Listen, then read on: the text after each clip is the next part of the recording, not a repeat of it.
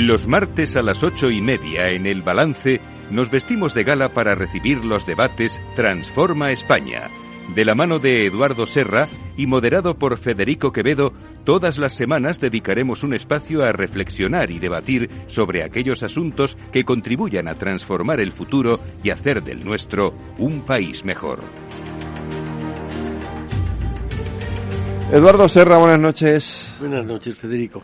Eh, a ver, claro, esto se llama Transforma España, debates Transforma España, pero algunas veces, a veces, hay que salir un poco también al exterior a ver qué es lo que ocurre por ahí afuera, ¿no? Y la semana pasada, la semana pasada se produjeron esas elecciones que se llaman de mitad de mandato, o las midterms en Estados Unidos. Eh, yo decía ayer que que Joe Biden ha podido ir reforzado a la cumbre del G20 por el resultado de esas elecciones. En principio se esperaba un resultado distinto o por lo menos más contundente para a favor de los republicanos que luego no se ha producido. Pero bueno, vamos a analizar un poco todo esto, qué implicaciones tiene, qué significa de cara al futuro, porque estamos en mitad del mandato de Joe Biden y, y ahora ya se empieza a mover todo de cara a las próximas elecciones presidenciales en Estados Unidos. Y lo vamos a hacer de la mano de alguien que sabe mucho de todo esto, porque es presidente de la Cámara de Comercio de Estados Unidos en España, Jaime Malet, buenas noches. Buenas noches. Aparte es nuevo miembro, tenemos que felicitarte por esto, del Real Patronato del Prado, si no me equivoco. Bueno, como, como, como don Eduardo. aparte de ser, de ser, de ser patrono también es, eh, ha sido presidente, ¿no? Un honor, un honor de identidad y un honor estar, estar allí, ¿no? Sí. Bueno, el honor es nuestro por tenerte aquí, Jaime, y lo que solemos hacer siempre en estos debates es que Eduardo hace una introducción antes de que entremos ya en materia y vayamos analizando los distintos temas. Bueno, eh, buenas noches, Jaime. buenas eh, noches. Has empezado, Federico, diciendo una cosa que es muy importante. Hablamos de Transforma España y a veces salimos.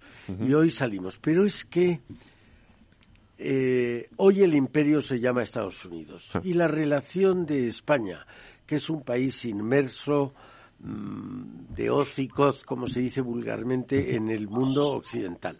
La relación con Estados Unidos es esencial, es esencial para todo el mundo, pero especialmente para un país como España que tiene su ubicación geográfica, histórica en, Europa, pero tiene más significación que ningún otro país extraamericano en América. De manera que creo que es un tema que nos toca tan de cerca que a lo mejor ni siquiera lo podríamos llamar exterior. Es un tema que nos toca en el, eh, en el centro neurálgico de nuestros intereses. Y como tú has dicho, es verdad que había unos pronósticos de que iba a ser eh, derrota de los demócratas, incluso a los demócratas que yo conozco era claramente eran pesimistas. Y los resultados, que todavía no están definitivos, pero los resultados están siendo mejores, tú lo has dicho, para los demócratas de lo que se esperaba. Yo creo que es importante conocer los resultados y luego analizaremos las consecuencias tanto para los partidos políticos como para los candidatos, porque aquí estábamos jugando con un candidato que perdió las últimas elecciones, pero no se conformó, estuvo, pero sobre todo con un candidato como era Trump, que significaba de alguna manera una ruptura en la línea que había tenido Estados Unidos y sus presidencias que se consideraban a sí mismos como la nación indispensable, la nación indispensable para extender la democracia, la nación indispensable y yo puedo añadir la nación indispensable para eh, ser la policía del mundo, porque nadie más que Estados Unidos tiene la capacidad física para ser el, ese policía del mundo. Y, eh, y, por tanto, además de las consecuencias para los partidos, está la consecuencia para el futuro electoral que puedan tener tanto Trump como Biden ahí parece, desde este punto de vista, que han surgido mm, nuevas expectativas, eh, especialmente para los republicanos, que a lo mejor nos hacen ver no uniformemente unido una victoria republicana con una vuelta de Trump a la política. ¿No piensas eso, Jaime? Bueno, la, vuelta de Trump a la política lo sabremos de aquí unas horas porque a las punto, ¿no? de esta hora española eh, pues em, eh, que serán las eh, las nueve hora americana eh, dirá si se quiere presentar como candidato a las eh, primarias republicanas eh, para las elecciones federales presidenciales del 2024, ¿no? Sí, yo yo estoy muy de acuerdo con lo que has dicho, es decir, bueno, primero como para mm, Estados Unidos, por ejemplo, el tema de Israel es un tema de política nacional, no es, un no es política internacional, ¿no? Eh, lo que pasa en Estados Unidos es política nacional, mm, de alguna forma, eh, para España y para casi todos los países del mundo, ¿no? Eh, como lo que pasa en, en, China y ahora mismo, pues lo que pasa también en Rusia, ¿no? Hay países eh, que trascienden con la, con, por su capacidad de influencia eh, lo que es mm, la política internacional de decir, oye, vamos a mirar lo que está pasando allí, porque mm, tienen un impacto en las vidas de las personas, ¿no? Y Estados Unidos, que es eh, el imperio en el que nos ha tocado vivir, pues es el, el, el, país más, más importante y que tiene más influencia en la vida de la economía, de la política y de la sociedad de los países del mundo y especialmente también de España, ¿no? Pero bueno, dicho esto, yo, yo, yo creo que las, las elecciones mm, han sido mm, extraordinariamente positivas para el Partido Demócrata y han sido también positivas eh, desde un punto de vista político, ¿no? Que es el en el que yo mm, miro y, tengo que mirar estas estas cosas han sido también mm, positivas desde el punto de vista de la moderación, ¿no? Sí. Los candidatos no todos, pero la gran, una gran mayoría de candidatos muy extremados eh, han sido castigados por los, por los votantes y eso yo creo que es una buena, buenísima noticia, ¿no? Eh, de alguna manera el Senado mm, está ya decidido que mm, va a ser de mayoría, mm, se va a mantener mayoría demócrata, con 50, 50, 50 senadores sobre 100 con el voto de calidad de la vicepresidenta del, del gobierno y, y seguro y, todavía con un, par de, de, de, puestos a, a, decidir, eh, especialmente eh, Georgia, que habrá una segunda vuelta en, en diciembre, ¿no? Y el Congreso lo ganarán los republicanos, mm, a pesar de que hay una todavía algunos algunos eh, algunos escaños que, que, están en discusión, pero pero no será por una mayoría mm, enorme, ¿no?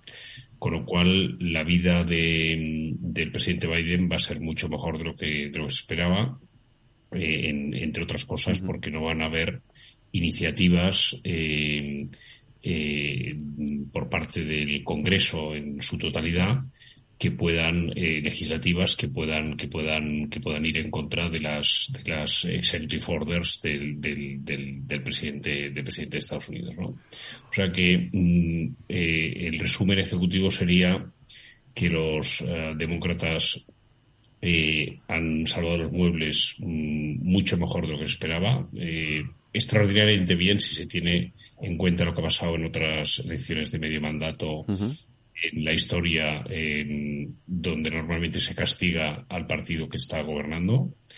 Y por otro lado mm, un castigo a los em, a los a los eh, candidatos más extremistas eh, y, eso tiene unas connotaciones muy importantes en el Partido Republicano, donde se está mm, em, de alguna forma mm, preguntando mucha gente si tiene sentido o no eh, apoyar al candidato eh, impectore que es el presidente Trump, ¿no?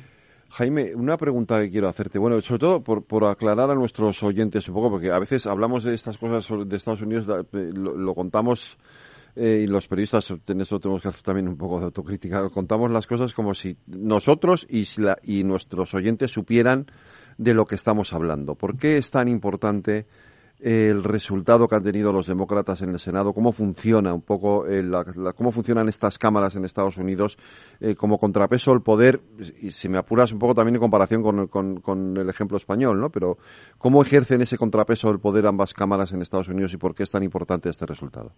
Sí, bueno, eh, Estados Unidos está, está basado en, en, una, en un balance de poderes muy, muy, muy, muy perfecto en, en teoría, ¿no? donde el ejecutivo eh, tiene tiene eh, tiene que mirar al, legislativo el legislativo eh, tiene que tener en cuenta al judicial eh, el Estado federal eh, de alguna forma también está balanceado con los con los con los 50 50 estados que la que lo componen no mm, y no hay eh, una partitocracia tan importante como, como en otros países de sistemas parlamentarios. ¿no? Eh, básicamente, eso significa que los, los, los, congresistas y los senadores no siempre votan mm, en base a una disciplina de partido. ¿no? Eh, si hay algo que a un congresista eh, le, le, conviene, en el sentido de convenir a la circunscripción de, que le ha votado, pues eh, se puede saltar perfectamente la disciplina de partido y votar hacia, hacia eh, con, con, con, las indicaciones de, los, de los demócratas o siendo republicano al revés, ¿no? Eso, eso es muy importante porque, porque, porque es muy diferente a lo que pasa aquí, ¿no? Aquí nunca se rompe la disciplina de partido en los, en el, en el, en el Congreso o, en el Senado, ¿no? Eduardo. Sí, eh, estoy muy de acuerdo con lo que se ha dicho eh, en, varios sentidos. El primero es que los resultados son tranquilizadores, tranquilizadores especialmente para los que no somos ciudadanos norteamericanos, porque yo creo que Trump, con su famoso eslogan eh, America First, pues ponía en un segundo plano muy lejano el resto del mundo en contra de lo que ha sido la política general de los presidentes americanos de considerar que ellos parte de su responsabilidad es el menos malo de los eh, órdenes mundiales posibles. Ha sido bueno que lo ha dicho Jaime, ha sido muy bueno el que los resultados han puesto unos candidatos, a los moderados han salido y los extremistas en muchos casos no han salido. Pero también yo creo que es eh, buena cosa esto último que estaba diciendo Jaime de que allí no hay disciplina de partido. Es decir, que la disciplina, que no es absoluta, como se ha dicho, ha hecho que triunfe la moderación. Aquí los redactores de la Constitución del 78 pensaron que para que no hubiera, digamos, el desorden que hubo en la Segunda República con una playa de, inmensa de partidos políticos y que era casi imposible llegar a una mínima gobernabilidad del Estado, pues hicieron rigidísima, a mi juicio, excesivamente rígida la disciplina de voto. Es decir, que aquí no tenemos tanto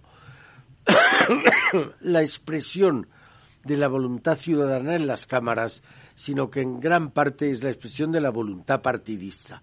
A mí me da a veces sonrojo el ver cómo votan cuando el portavoz de cada partido levanta uno, dos o tres dedos, el votar sí, no o abstención. Es decir, que creo que ha sido una lección de que dentro de la genuina expresión de, del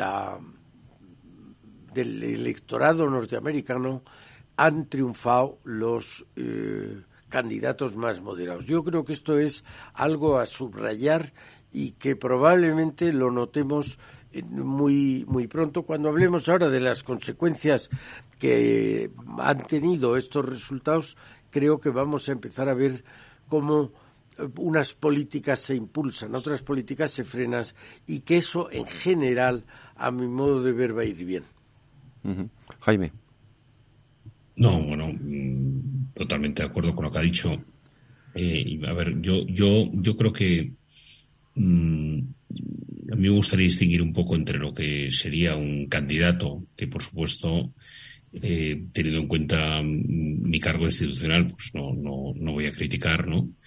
Eh, con esos candidatos que, que, se, que estaban, que se, que se estaban apoyando por parte, por parte, por parte de, del el, expresidente Trump, ¿no?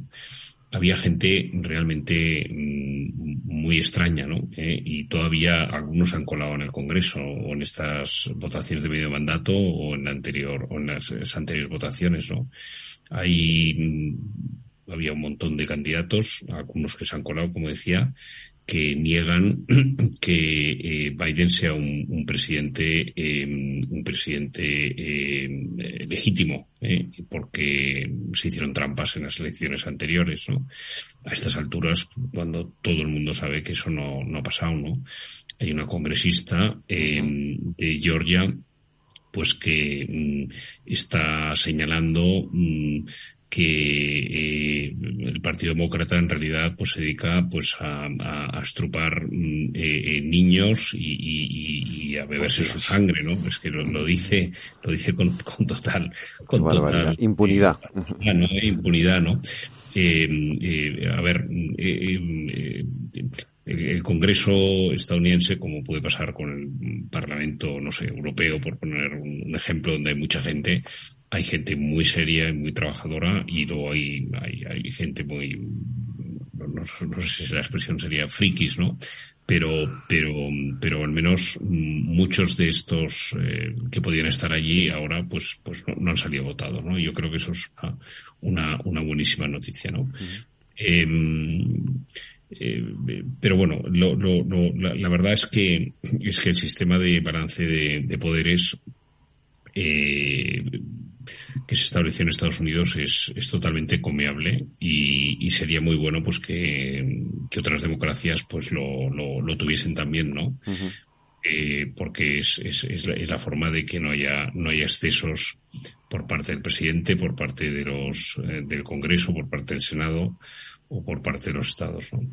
Os preguntaría a los dos, eh, porque es verdad que teníamos esa percepción, la teníamos aquí, claro, no, no, muchas de las percepciones que tenemos aquí no tienen nada que ver con la realidad, como es, como es evidente, es evidente en este caso, ¿no? Pero teníamos la percepción de que la sociedad americana estaba extraordinariamente polarizada y que eso es lo que iba a llevar a que se produjera un resultado en estas elecciones que le diera, mm, bueno, fue, eso llamaban la ola o el tsunami republicano y que eso iba a empujar a Trump de manera definitiva a tomar la decisión de ir a, las próximas presidenciales. Ya veremos dentro de unas horas qué es lo que pasa en cualquier caso, pero ese, ese era un poco el escenario que se vendía en los medios españoles o en los medios europeos, ¿no? Esa polarización sin embargo, eh, la, realidad es que parece que la sociedad americana ha bajado ese pistón o ha bajado ese suflé de la polarización y está más, eh, más tranquila. No sé, eh, ¿qué es lo que ha pasado para que, para que esto sea así o qué, ha influido? Que,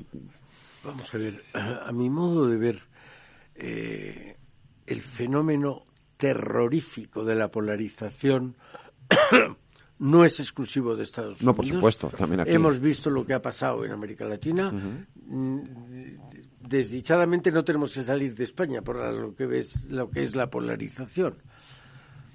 Pero me da la impresión que la propia sociedad americana se ha asustado de su polarización.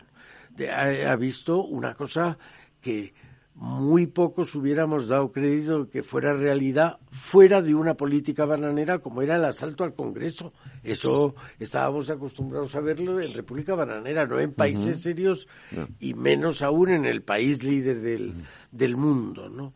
Entonces yo creo que la sociedad americana se ha asustado de su propia polarización. Y me parece que lo que estábamos comentando eh, es una muestra de que se ha echado para atrás, se ha, vencido más la centralidad, la moderación, la tolerancia que la radicalidad y la polarización. Yo creo que es eso. No sé qué piensas tú, Jaime. Yo estoy, yo estoy totalmente de acuerdo porque yo cuando estuve en Estados Unidos eh, la última vez en eh, casi una gran parte del mes de septiembre, cuando hablaba con, con, mis amigos mm, y con gente, eh, eh, empresarios, mm, banqueros y, gente normal de la calle y, también políticos, ¿no? Em, yo me volví muy asustado, ¿no? Porque, porque pensé que, que realmente Mm, las posibilidades, no, no de una guerra civil, ¿no? Que alguna, algunas personas utilizaban esa, esa expresión, ¿no? Pero sí de una revuelta mm, tipo, tipo lo que pasó el día 6 de diciembre, pero a nivel, a nivel de, todo, el país, ¿no? O, más parecido quizás a lo, de, a, lo que pasó en Francia con los chalecos amarillos, ¿no? Mm, eh, que eso era posible, ¿no? Y, y yo creo que la gente ha tomado mucha conciencia y se ha asustado mucho, ¿no? Y ha pensado que en este momento, eh, donde hay un problema encima de la mesa que es la inflación, ¿no? Que, que, es lo que más preocupa ahora a, la población, pues que no valía la pena pues pues pues seguir por esa senda no por supuesto que la radicalización sigue y, hay muchísima gente eh, pues con ganas de, pero pienso que se ha abierto una, mm, una brecha hacia la moderación y el consenso, que es lo que Estados Unidos era mm, hace 15 o 20 o 30 años. La, polarización no viene, no viene de la época de Trump, sino empezó ya antes, ¿no? Eh, pero quizás ahora vamos a ver una vuelta, una vuelta al, al, consenso y a la, a la, a la moderación en, en, en, los, en, los grandes temas, ¿no? Em, Jaime, em, si tú tuvieras que hacer una apuesta, em, ¿vuelve Trump o no? Bueno, yo, yo, yo no voy a hacer una apuesta y no sé, si, lo va a decir, si lo va a decir de aquí, de, aquí unas cuantas horas, ¿no? De aquí, de aquí seis horas, ¿no? O sea, no, no, yo no hago apuestas ni, ni, ni, ni, ni se me ocurriría, o sea, que vuelva, puede ser que vuelva, que vuelva a ser presidente, lo va a tener muy difícil porque yo creo que eh, lo que ha pasado en estas elecciones donde sus candidatos han salido, han salido castigados, mm, de alguna forma eh, hace reflexionar mucho al, al, Partido Republicano, ¿no? Es verdad que eh, Trump ha estado, ha estado mm, eh, levantando fondos y tiene, tiene detrás mm, mucho dinero que es muy importante para, para poderse, para poder ganar unas elecciones en, en Estados Unidos, ¿no? tiene, tiene una energía extraordinaria. ¿eh? Em, a pesar de, de, su edad, pues, pues eh, el hombre no, no, no, no, no, no se va a dejar, eh, no, no, no se va, no se va a, parar, ¿no? Pero le ha salido un competidor en el Partido Republicano bastante, bastante fuerte, que es Ron DeSantis. le ha ido muy bien en estas elecciones. Mm, que tiene todas las credenciales eh, para aglutinar el voto extremista, el voto mm, más, más moderado del Partido Republicano, es decir, puede, puede llegar a, a, tener una base muy amplia de, de, de, votantes y de, y de, y de líderes del, del, partido a su alrededor. Y, y veremos a ver qué pasa, ¿no? Sí, y quizá la prueba del 9 de lo que estás diciendo es que a Trump, que antes era muy partidario de, de Santis, ahora parece que hmm. es justo lo contrario. Yo creo que lo que, si no me equivoco, lo que va a anunciar en unas horas Trump es si se presenta, lo habéis dicho, a las primarias. Y por tanto, una cosa será que se presente y luego tener que ganar esos procesos electorales de primarias para ver si le elige el Partido Republicano y entonces habrá que ver si ganará al candidato eh, demócrata. Sí, bueno, que ahí las primarias son de verdad. Sí, sí, claro, por eso digo que es que lo que vamos a saber dentro de unas horas no es si va a ser presidente, sino si va a concurrir. Sí, sí, sí, mm, eh, lo que dice Jaime de las del dinero es extraordinariamente importante. Mm. Pero yo creo que junto a eso es también mm, de primerísima importancia el modus del electorado eh, americano. Eh, y yo creo que después de la pandemia y en plena guerra de Ucrania, el electorado americano, me que está, como en tantas cosas a la cabeza, me parece que tiene más deseos de tranquilidad que de seguir con la con, con la lucha, de seguir con la controversia y de seguir con la polarización. Me da la impresión, es, no es una apuesta, sino una impresión. Pues eh, Jaime, Eduardo, eh, tenemos que hacer una pequeña pausa para la publicidad porque es eh, imprescindible para poder seguir sosteniendo el programa y la, y la, emisora. Ya sabéis que la publicidad es fundamental. Así que volvemos enseguida a las nueve de la noche y no se vayan ustedes que está súper interesante este análisis que estamos haciendo de las elecciones norteamericanas y nos queda mucho por seguir comentando.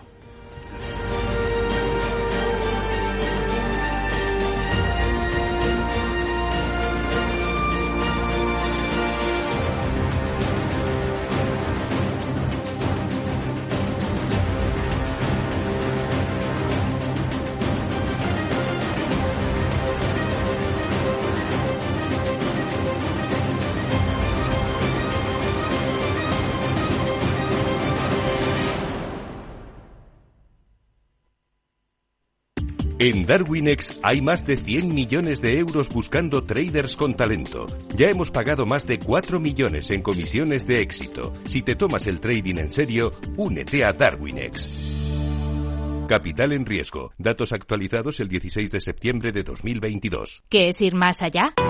Con Arval podrás llegar donde te propongas de la forma más sostenible y desplazarte como y cuando necesites con una oferta de renting sostenible, segura y conectada y preocuparte solo de conducir porque nosotros nos ocupamos del resto. Arval, la transición energética arranca aquí. Más información en arval.es.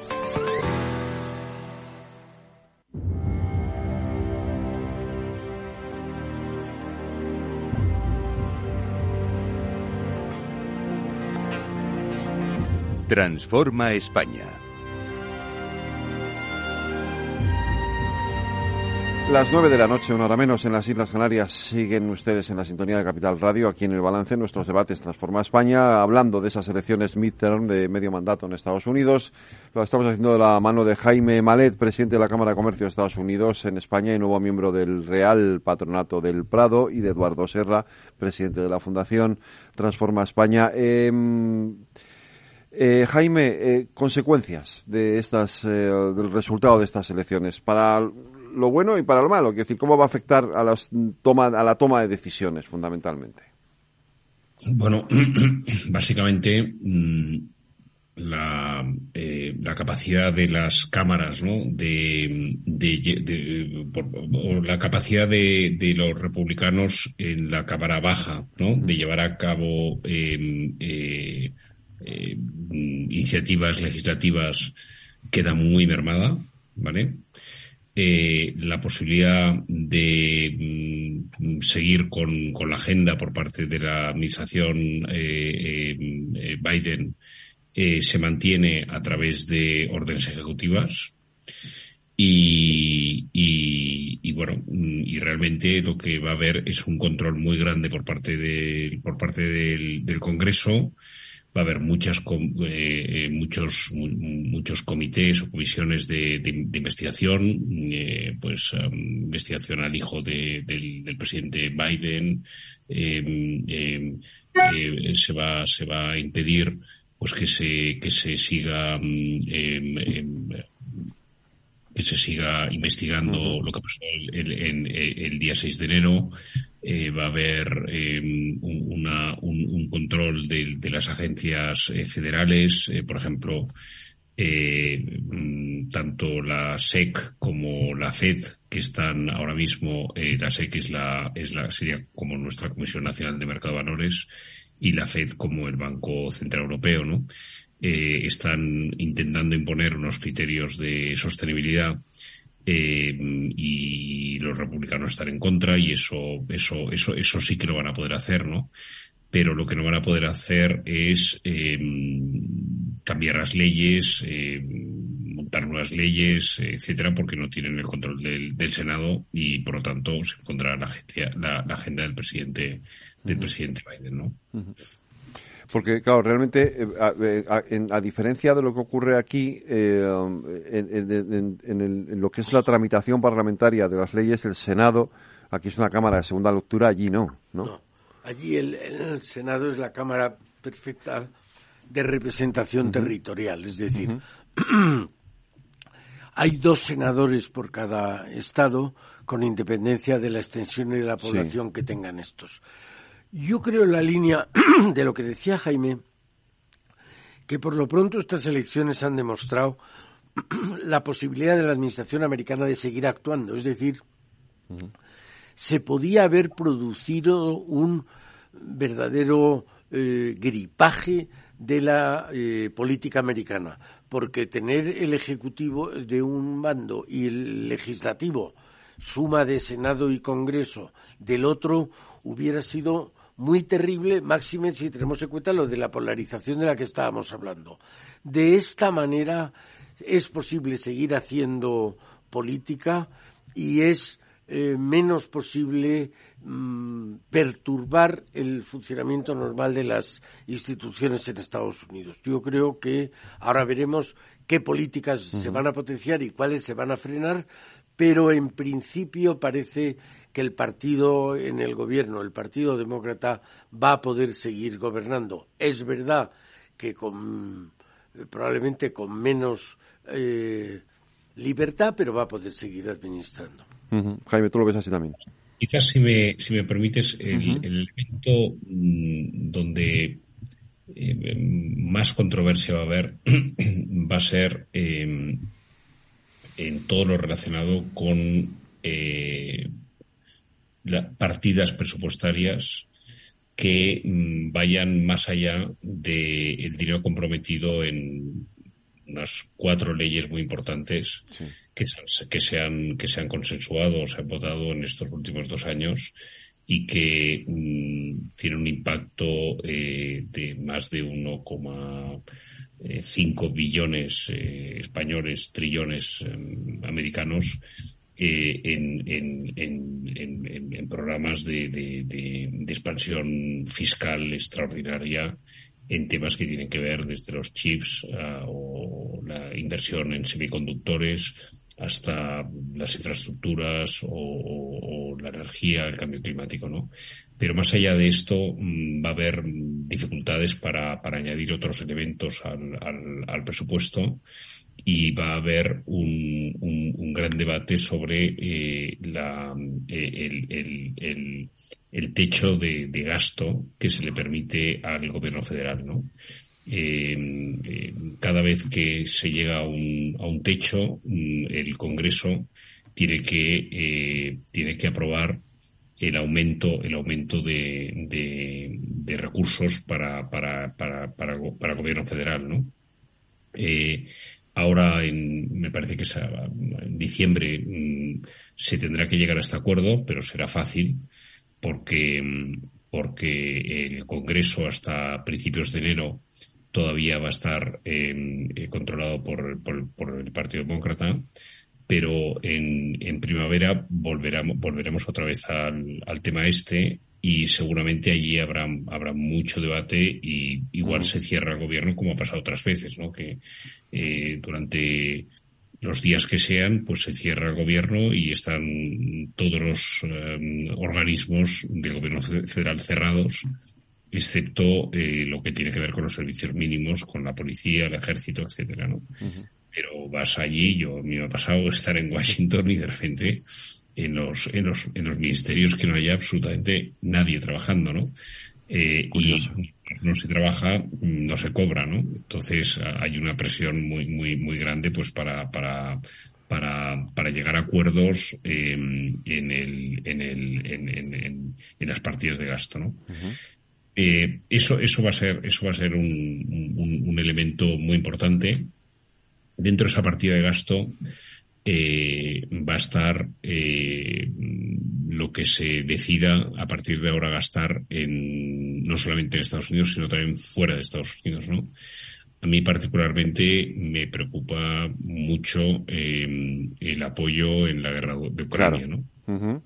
Se, han, se han, gastado 50.000 mm, millones de, dólares hasta la fecha y, y, los republicanos mm, han objetado siempre, mm, o una, una parte del Partido Republicano, no toda, que, que, no, que no había que, que no había que gastar que no había que gastar tanto no veremos a ver a ver a ver cómo cómo, cómo queda eh, a partir de, de, la composición del nuevo del nuevo Congreso no pero pero esa, esa, ese, ese elemento es, es muy preocupante y bueno hoy, ahora mismo mientras estamos hablando y, mientras eh, mientras oía los anuncios porque por supuesto los, los he oído ¿eh? Eh, he visto que, que, han caído dos, dos misiles rusos en Polonia. En Polonia, sí. Lo cual, pues eh, la verdad es que es de una preocupación máxima, ¿no? Eh, si no tuviésemos al amigo americano, no sé, no sé, no sé qué haríamos los europeos, ¿no? Sí, yo creo que es de lo que habéis comentado, hay me salen como dos temas de conversación, a cuál más importante. Uno es la importancia de estas elecciones en lo que es el frenazo al proceso de globalización que supuso el comienzo de la guerra en Ucrania.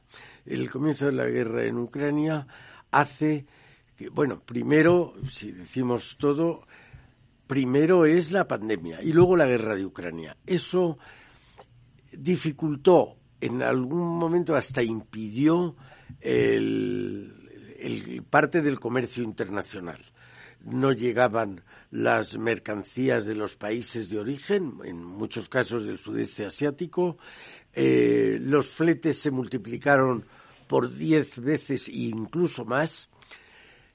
Y el, hemos visto, estamos viendo fábricas extraordinariamente modernas paradas por falta de elementos eh, esenciales para la fabricación.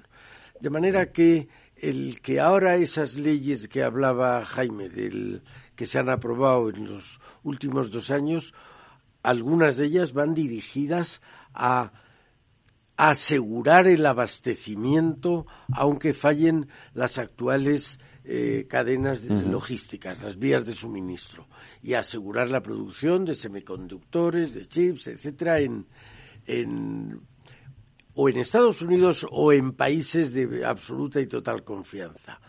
Y el segundo eh, elemento es la propia guerra de Ucrania. Lo ha dicho Jaime, en Ucrania estamos viendo, hasta ahora parecía que mm, la situación iba favoreciendo contra pronóstico a Ucrania, sin duda la ayuda americana es sustancial, ahora puede que se le apoye menos, Acaban de estar, por otro lado, eh, Biden con Xi Jinping en, la última conferencia, el G20, y uno, Biden, es el soporte fundamental de Ucrania, y otro, China, no diré que es el soporte, pero sí es el gran respaldo con el que cuenta Rusia. Es el aliado, en definitiva. Claro, entonces, si tenemos que se juntan ellos dos y que a Estados Unidos no le interesa con la nueva composición parlamentaria seguir gastando dinero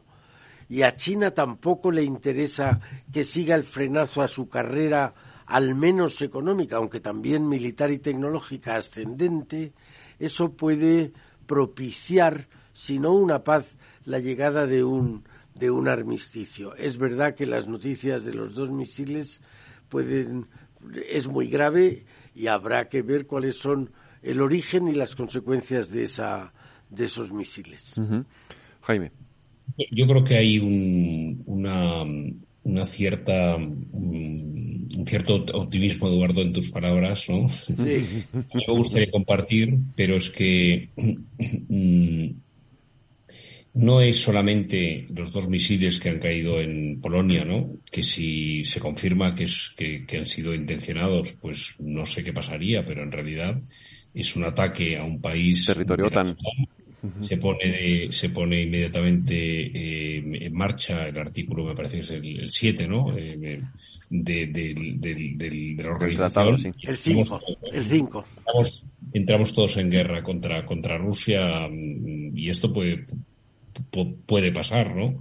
Si se han caído de una forma eh, nada, ¿no? Eh, eh, por, por, por esto y tal, bueno, pues, pues quizás, quizás no, pero eh, a ver, mm, es que estamos mm, ahora hablando y igual mm, estamos a la, a la, a, en el inicio de una guerra de verdad, ¿eh? una guerra que no la vamos a ver ya en televisión, sino que va a ser una guerra, una guerra de verdad, porque si un país externo eh, ataca eh, con misiles a un país miembro de la OTAN, eh, bueno, yo no he sido ministro de Defensa, tú sí, y secretario de este Estado antes, ¿no? Pero, pero vaya, eh, a mí me parece que estamos en una situación malísima, ¿no? Pero aunque no fuese así, eh, hay que ver que mm, eh, el ministro eh, al G20 no, no, no, no, en el G20 no, no ha ido Putin, creo, ¿no? Pero hay dos ministros. Hay dos ministros.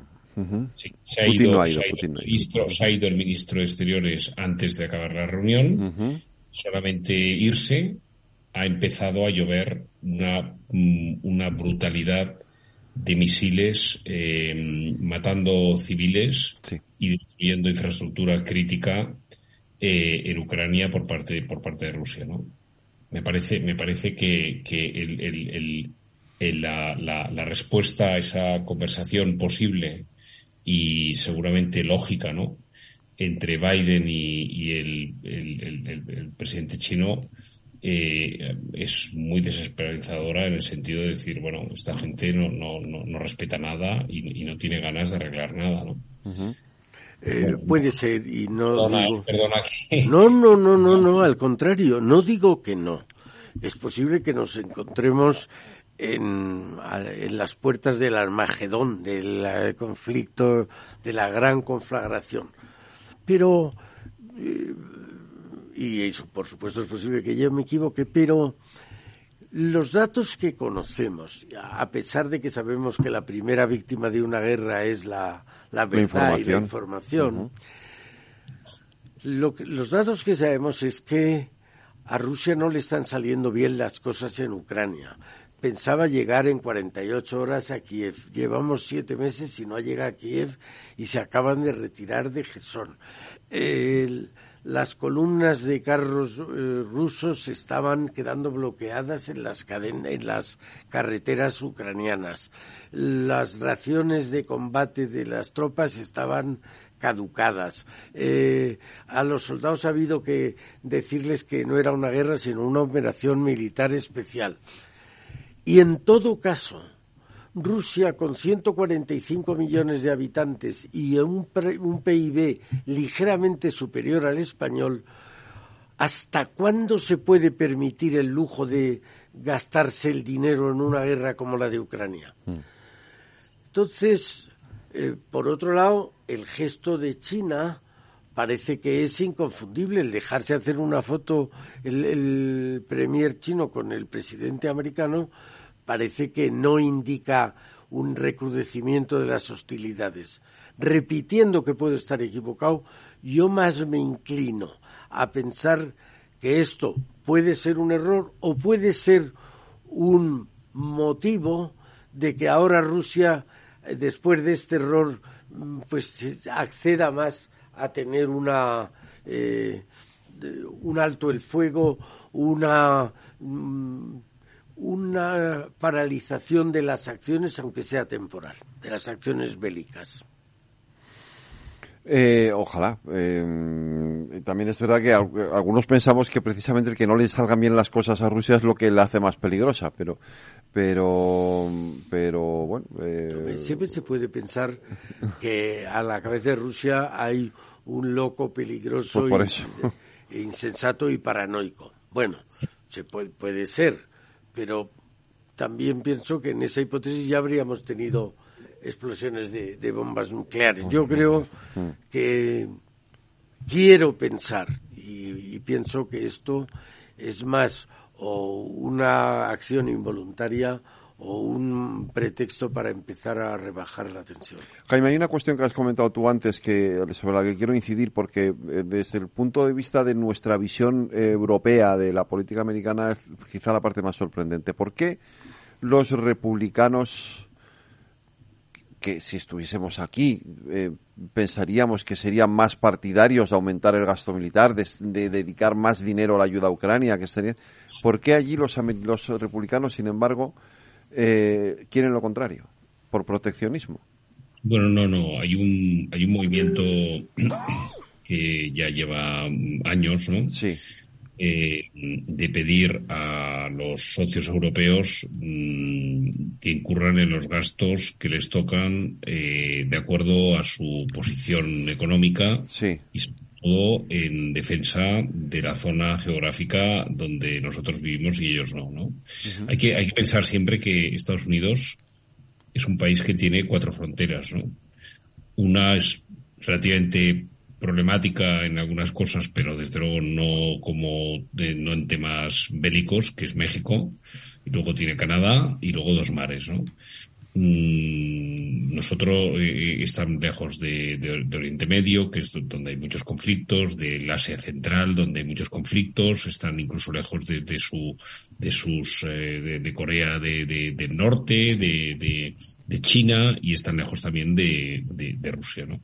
Entonces lo que lo que lo que los republicanos eh, están diciendo es que oye que si Estados Unidos ha gastado 50 mil millones de dólares en, en, en, apoyar a Ucrania y Europa se ha gastado 18 mil millones, pues que los europeos mm, corran a partir de ahora con la con la con el tema, ¿no? Eh, ese es un poco el ese es un poco el, el, el, el discurso, ¿no? Y es un discurso que, que, tienen los republicanos y muchos demócratas, ¿no? Lo que pasa es que, bueno, la urgencia y, y, la preparación y las capacidades de Estados Unidos no, no, no las tienen los países europeos, con lo cual, mm, eh, si la forma de, de, de, presionar a los europeos para que gasten más es dejar de gastar Estados Unidos, eh, pues al final el que va a resultar perjudicado es Ucrania, que no va a poder defender de una máquina mm, bélica tan ineficiente pero tan poderosa como, como la que tiene Rusia, ¿no? Dos comentarios, estando básicamente de acuerdo. Yo creo que esa posición del Partido Republicano, que como tú dices, Federico, es sorprendente, por lo menos en un contexto europeo, claro. en parte es una consecuencia de lo que hablábamos antes, el eslogan republicano de Trump, que fue America First y por tanto yo me gasto el dinero para los americanos, no me gasto el dinero para defender a los ucranianos, que, segunda parte, es un tema básicamente europeo. El segundo comentario es que ese decir, ese pedir de los republicanos que América, que Europa gaste más en defensa, bueno, hay muchos europeos que pensamos que, que, tienen toda la razón. Tú lo has dicho, Jaime, son los republicanos y muchos demócratas. Y muchos europeos pensamos que si queremos que Europa tenga voz en el mundo, tenemos que aumentar los gastos en defensa.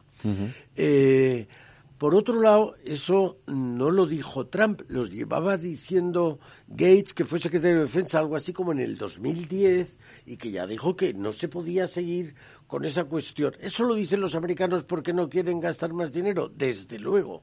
Pero también lo decimos los europeos que no queremos gastar más dinero. Pensamos que lo tenemos que gastar si queremos ser alguien en el mundo del futuro.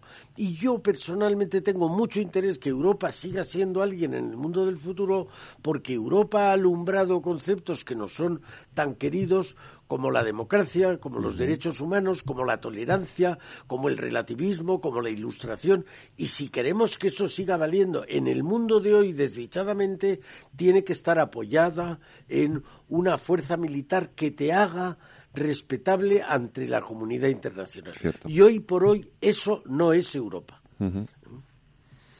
Jaime.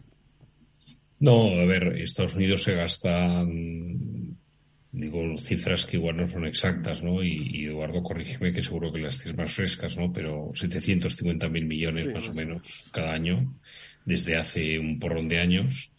Eh, China, pues mm, algunos estudios los más optimistas no dicen que se gastará unos 150 mil millones desde hace muy pocos años. Eh, Rusia, pues unos 70 mil millones eh, mm, también desde, desde hace mm, cinco o seis años, ¿no? y Europa pues estará en unos 180 mil millones, ¿no? Tres veces más que Rusia, Europa. ¿Eh? Tres veces más que Rusia. Que es lo que has dicho, más o menos, ¿eh? Con- Exacto, en exacto. orden de magnitud. en orden de magnitud. Si, si tú miras, si tú miras el PIB mm, de, o de, de- de cada uno de estos de estos países, pues verás verás que hay, allí hay un- un- una diferencia enorme, ¿no? Es decir, la, la economía eh, china, pues sería con sus 1.300 millones de habitantes un 70% de la americana, más o menos, un 60%. La economía europea y la americana más o menos son iguales, un poquito menor la, la europea.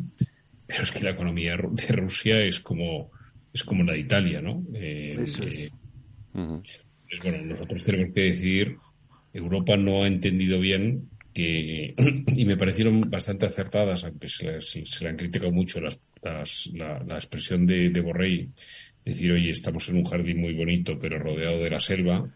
Europa no ha entendido bien, pues oye, que nosotros mm, tenemos zonas muy calientes, eh, con muchos problemas muy cercanas, que, depen- que dependemos de suministros de, mm, de materias primas, sobre todo energéticos, de zonas muy complicadas. Estados Unidos hoy en día es prácticamente independiente a nivel a nivel eh, energético eh, del gas, por supuesto, ya se ha convertido en el mayor exportador del mundo, pero también lo está siendo de, de petróleo. En Europa necesitamos comprar mm, eh, gas y, Y petróleo. eh, eh, de países, algunos de los cuales, no todos, son, son muy estables y son muy complicados, ¿no? Entonces, tenemos que pensar bien cómo vemos el mundo los europeos, eh, porque podemos hacer básicamente dos cosas, ¿no? Una, de la que yo soy también partidario, es mm, abrazarnos a, Estados Unidos más y, y- crear un, área como, como se estuvo negociando, eh, donde haya una, una colaboración más estrecha y una forma de ver el mundo más mm, con menos disonancias, ¿no? Eh, que es lo que antes se llamaba eh, Occidente, ¿no? De, de, de West, ¿no? ¿Eh? Eh, o la otra, mm, empezar a pensar pues que tenemos que vivir sin, lo- sin, el, sin el paraguas de, de Estados Unidos y, y en ese caso pues empezar a, a- a- a determinar que hay cosas que no se pueden hacer, como por ejemplo comprarle todo el gas a Rusia, que es lo que ha hecho, que es lo que ha hecho eh, eh, eh, Alemania mm, eh, engordando a la bestia, ¿no? ¿Eh?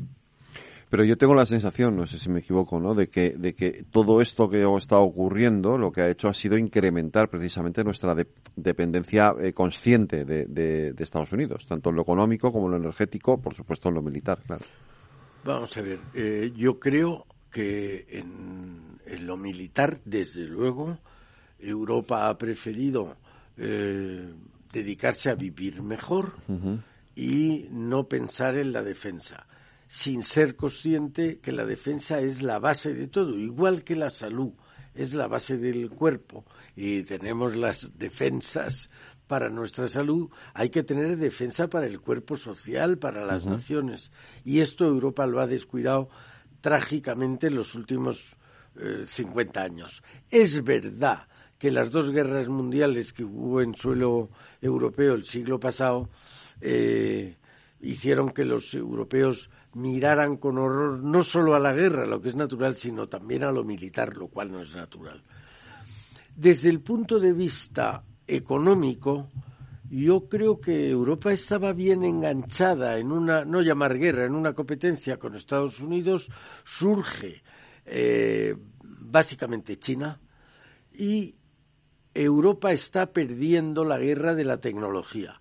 Y ahora, cuando se ven las, eh, los- las nuevas eh, innovaciones en el mundo de las empresas, pues se ve que las nueve de las diez mejores empresas del mundo, nueve son americanas y una es china. Hemos desaparecido de. Yo creo que eh, Europa mm, se ha dormido en los laureles.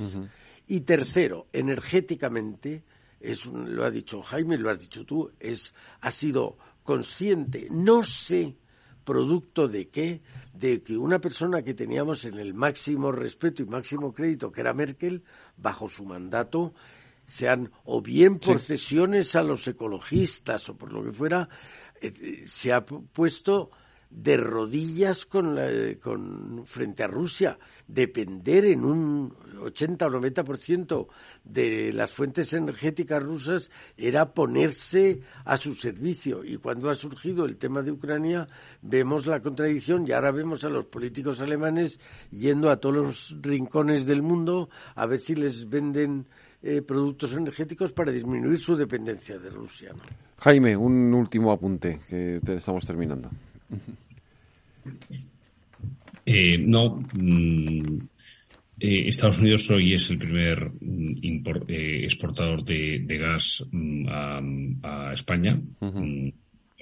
pues es impresionante porque hace hasta el año 2014 eh, no se podía sacar un solo barco, no se podía exportar a través de un gasoducto una sola molécula de, gas, ¿no?